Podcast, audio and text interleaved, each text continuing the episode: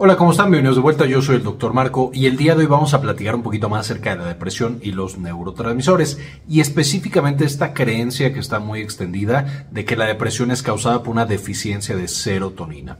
Por supuesto, hemos platicado en el pasado de la serotonina, en la parte de arriba les voy a dejar los enlaces.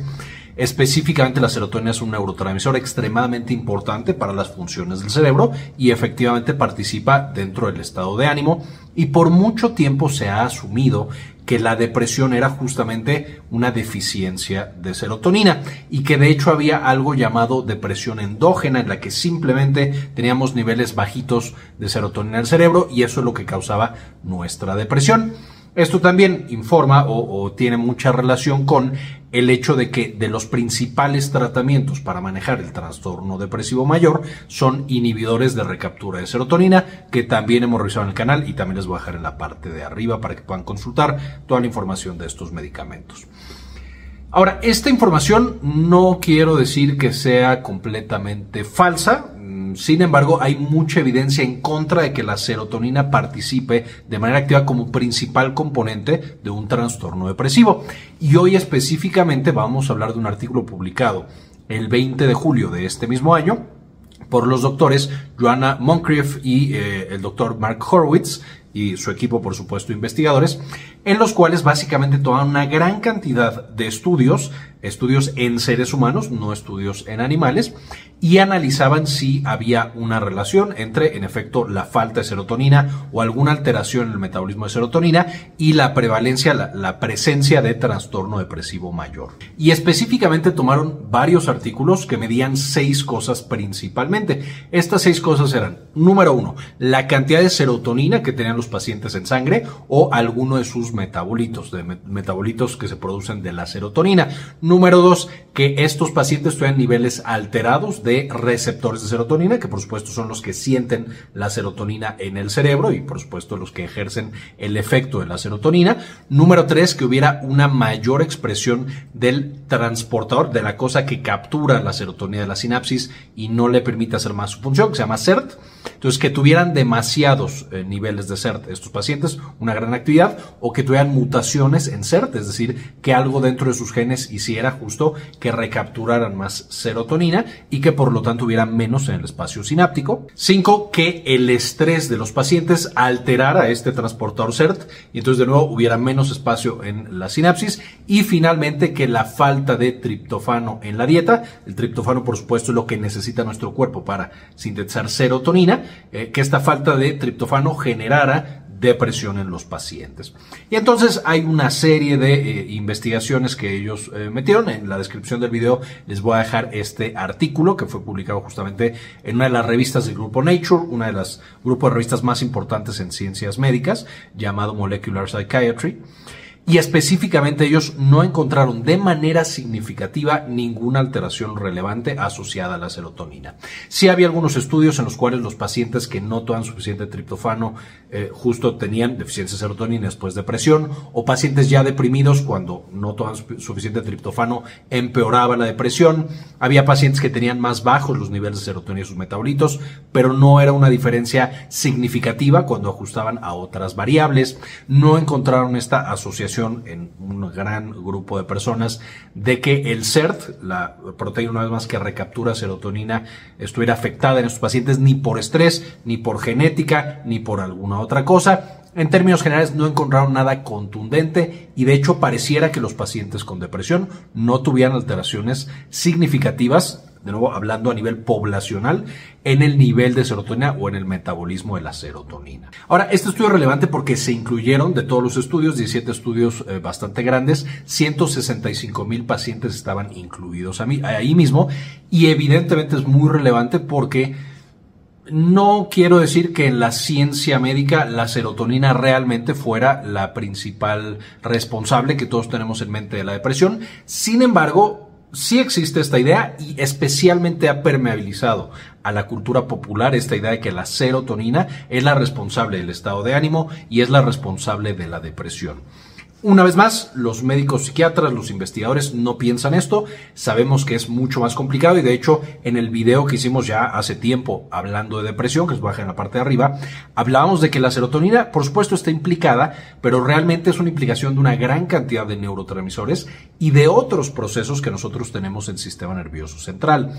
Es decir, si la serotonina fuera la responsable de la depresión, pues entonces cualquier paciente que tomara un inhibidor de recaptura de serotonina, como son paroxetina, floxetina, sertralina, etcétera, etcétera, automáticamente se curaría de la depresión. Y sabemos que esto no es así. Hay un porcentaje importante de pacientes, más o menos 30%, que fallan a todos los antidepresivos orales y que realmente no tienen mejoría con otros antidepresivos orales y entonces se tienen que buscar otro tipo de estrategias. Meter antidepresivos atípicos, por ejemplo, que trabajen sobre dopamina, meter antipsicóticos, meter alguna otra cosa, incluso los medicamentos más nuevos que son por supuesto los antagonistas de glutamato, cosas como la ketamina y especialmente la esketamina, que es la que tiene la indicación para depresión resistente, ya que falló.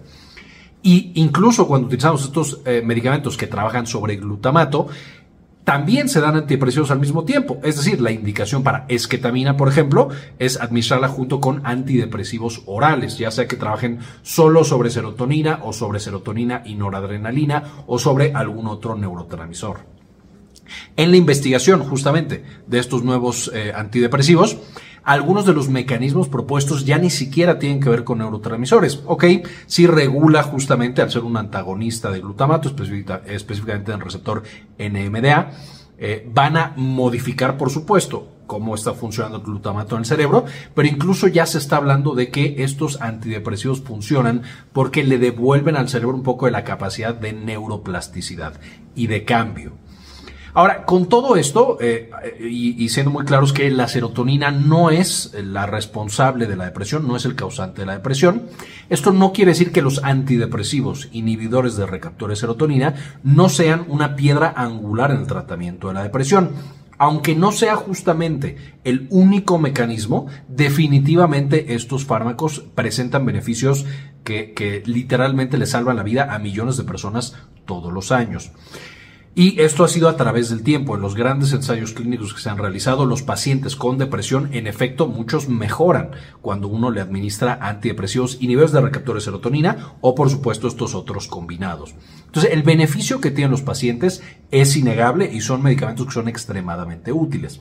Pero de pasar a decir, ¿sabes qué? Los inhibidores de recaptura de serotonina son muy útiles, a decir la depresión es causada por serotonina, eso por supuesto es un gran salto y justo lo que nos dicen estos investigadores es que este salto potencialmente es dañino, porque entonces nosotros pensamos que un paciente, por ejemplo, que ha pasado 10 años tomando antidepresivos y que no busca otra opción, está bien, porque simplemente estamos sustituyendo esto que le falta a su cerebro de manera natural, cuando de nuevo no hay evidencia de eso. Otra cosa relevante, ahora sabemos que la mejor estrategia para el tratamiento de la depresión es un antidepresivo y dar psicoterapia. Y que estas dos estrategias son básicamente igual de efectivas y se potencian la una con la otra. Todo paciente con depresión necesitaría, en un mundo ideal, recibir antidepresivo y recibir psicoterapia. Esto significa, una vez más, que la psicoterapia está teniendo un efecto también curativo o protector de la mente, que es equivalente al uso de, antidepresivos que inhiben serotonina. Y no podemos decir que la psicoterapia lo único que haga sea incrementar la serotonina. Entonces, este entendimiento un poco más completo, un poco más holístico, si, si me permite usar la palabra, de la depresión es muy relevante porque nos lleva a estrategias mucho más efectivas. Usemos los antidepresivos, pero también usamos psicoterapia. No nos enfoquemos solo en tratamiento de serotonina, hay otras opciones farmacológicas para los pacientes con depresión. Evidentemente también en las causas no va a ser solamente, ah, a mi paciente le bajó la serotonina. Sabemos que todas las enfermedades mentales tienen un componente biológico, un componente orgánico, que sería la, la deficiencia de serotonina, junto con el desbalance de todos los demás neurotransmisores y afectaciones a la neuroplasticidad y otros mecanismos que ni siquiera entendemos todavía. Y aparte de este componente biológico va a tener un componente social, es decir, ese paciente cómo interactúa con su familia, con su sociedad, con su medio. Y un componente mental, los pensamientos que tiene este mismo paciente, que por supuesto están un poco generados por el ambiente y por el cerebro, pero también los pensamientos y la mente van a estar afectando la salud de ese paciente. Una vez que entendemos a la depresión no como un déficit de serotonina, sino como una enfermedad mental más compleja, con muchos engranajes, con muchas cosas que tenemos que afectar, esto ha demostrado que mejora el tratamiento de estos pacientes.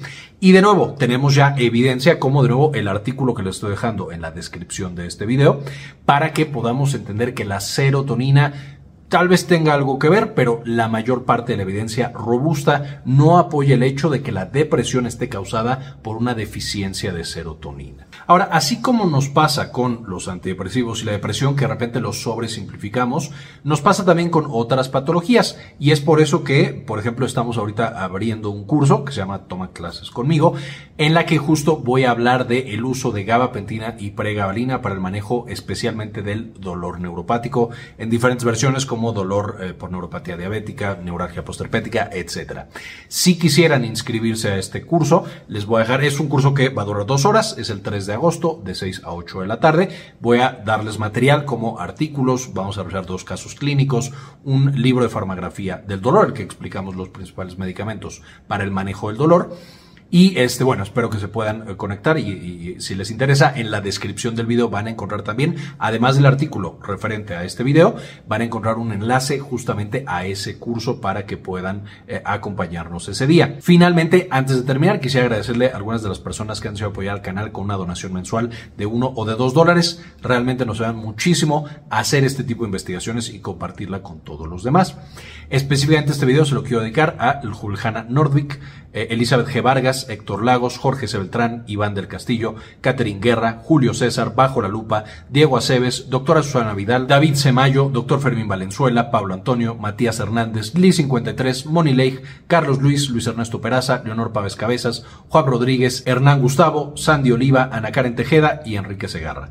Muchísimas gracias por todo el apoyo que nos brindan mes con mes. Con esto, ahora sí terminamos y como siempre, ayúdenos a que vea el mundo, compartan la información. Este video es en parte posible gracias a nuestra tienda en línea Synapsis Store en synapsistore.com, donde ahora además de encontrar los productos que ya conocían, como nuestros libros originales, por ejemplo, Farmagrafía del Dolor y las presentaciones con las que hacemos los videos para el canal, también van a encontrar algunos servicios como consultoría para tesis, estadística, editorial y de algún otro tipo. Finalmente, dentro de las presentaciones, por supuesto, van a encontrar las de los principales videos que ya conocen.